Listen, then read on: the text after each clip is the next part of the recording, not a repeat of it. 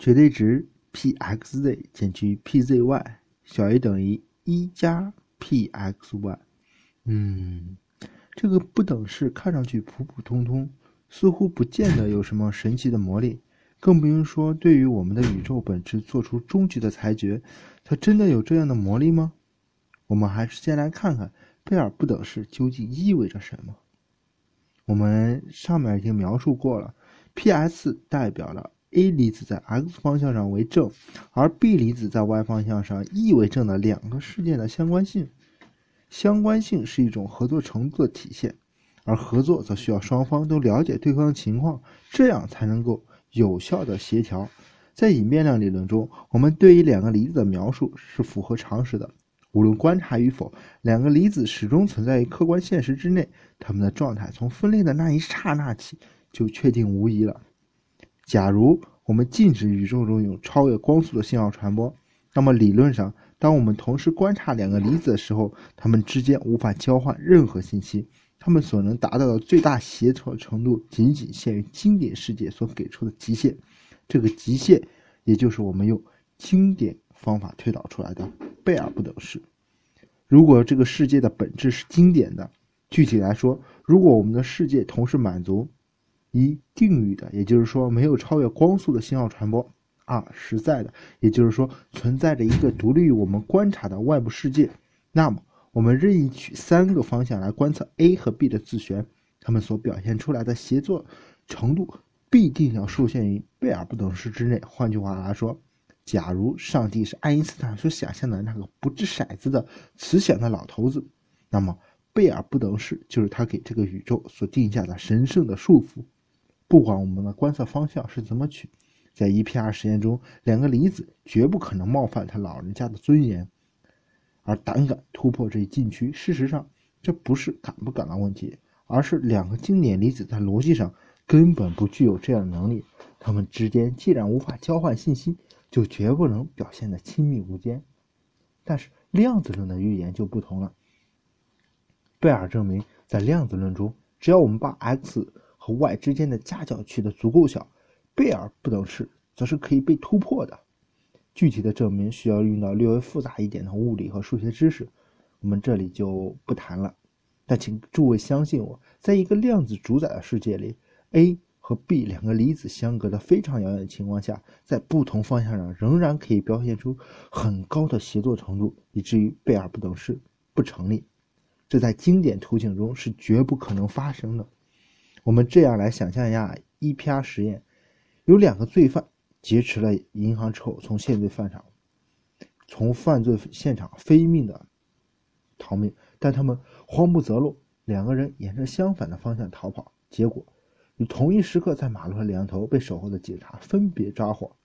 现在我们来录他们的口供。假设警察 A 问罪犯：“你这次抢劫的主谋吗？你是这次抢劫的主谋吗？”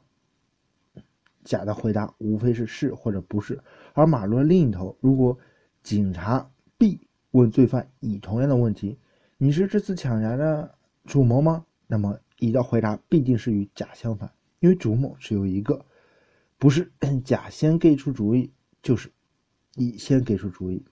两个警察问的问题在同一个方向上，知道了甲的答案，就等于知道了乙的答案，但他们的答案百分百的不同，系统率百分之百。在这一点上，无论经典世界还是量子世界都是一样的。但是回到经典世界里，假如两个警察问的是不同角度问题，比如。你需要自己聘律师吗？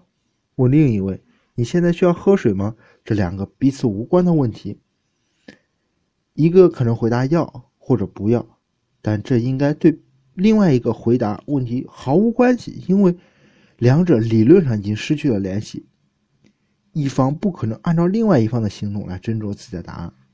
不过这只是经典世界里的罪犯，要是我们有两个量子罪犯，那可就不太相同了。我们会从。口供记录中惊奇的发现，每当一个人决定聘请律师的时候，另外一个人会有很大可能性想喝水，反之亦然。看起来似乎两者之间有一种神秘的心灵感应，使得他们即使面临不同的质询，其回答仍有一种奇特的默契关系。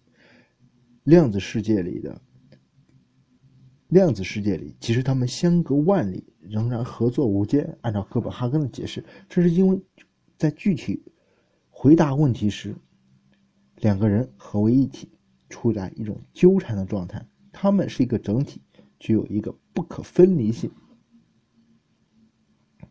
这样说当然是简单化了，具体的条件还是我们给出的贝尔不等式。总而言之，如果世界是经典的，那么在 EPR 中，贝尔不等式就必须得到满足，反之则可以被突破。我们手中的这个神秘不等式就成为了判定宇宙最基本性质的试金石，它仿佛就是那颗开启奥秘之门的钥匙，可以带领我们领略自然的奥秘。而最叫人激动人心的是，和胡乱。胡思乱想的一些实验不同，EPR 不管是在技术上或者伦理上都不是不可实现的。我们可以确切的去做一些实验，来看看我们生活其中的世界究竟是如爱因斯坦般祈祷的那样是定律的、实在的，还是它的神奇终究超越了我们的想象，让我们这些凡人不得不怀着更为敬畏的心情去继续探索它那深邃的秘密。一九六四年。贝尔把他的不等式发表在一名名为《物理》的杂志上，那创刊号上题为《论一篇样命》。这篇论文是二十世纪物理史上的名篇，他的论证和推导如此简洁明晰，却又深得精髓，叫人拍案叫绝。一九七三年，诺贝尔物理学奖得主约瑟夫·林把贝尔不等式称为物理学中最重要的进展。Stop。就是前面我们提到那个鼓吹精神是不含受坍塌的那个，则把它称作为科学中最深刻的发现。不过，物理杂志却没有因为发表了这篇文光辉灿烂论文而得到什么好运气。这份期刊只发现了一年就倒闭了。如今想要寻找贝尔的原始论文，最好还是翻阅他的著作《量子力学的可道与不可道》。在此之前，贝尔发现了冯诺依曼的错误，并给出了。并给《现代物理学评论》杂志写了文章。虽然因为种种原因，包括编辑的疏忽大意，此文直到1966年才被发表出来。但无论如何，已经改变了这样一个尴尬的局面：即一边有冯诺依曼关于隐含论理论的不可能的证明，另一边的确存在着波姆的量子式。冯诺依曼的风咒如今被摧毁了。现在，贝尔显得踌躇满志。通往爱因斯坦梦想的一切障碍都已经被扫清了。冯诺依曼已经不再挡道，波姆已经迈出了第一步，而他已经打造出了足够致敬致量子论意死命的武器，也就是那个威力无边的不等式。贝尔对世界的实在性深信不疑，大自然不可能依赖于我们的观察而存在，这还用说吗？现在似乎只要安排一个 EPR 式的实验，用无可辩驳的证据告诉世人。无论在任何的情况下，贝尔不等式也是成立的。离子之间的心灵感应式的合作是纯粹的胡说八道、可笑的妄想。量子论已经把我们的思维搞得混乱不堪，是时候回到正常的状态了。量子不确定性，嗯，是一个漂亮的作品，一种不错的尝试，值得在物理学史上获得它应有的地位。毕竟它管用，但是它不可能是真实的，而只能是一种近似。更为可靠、更为接近真理的，一定是一种传统的隐变量理论。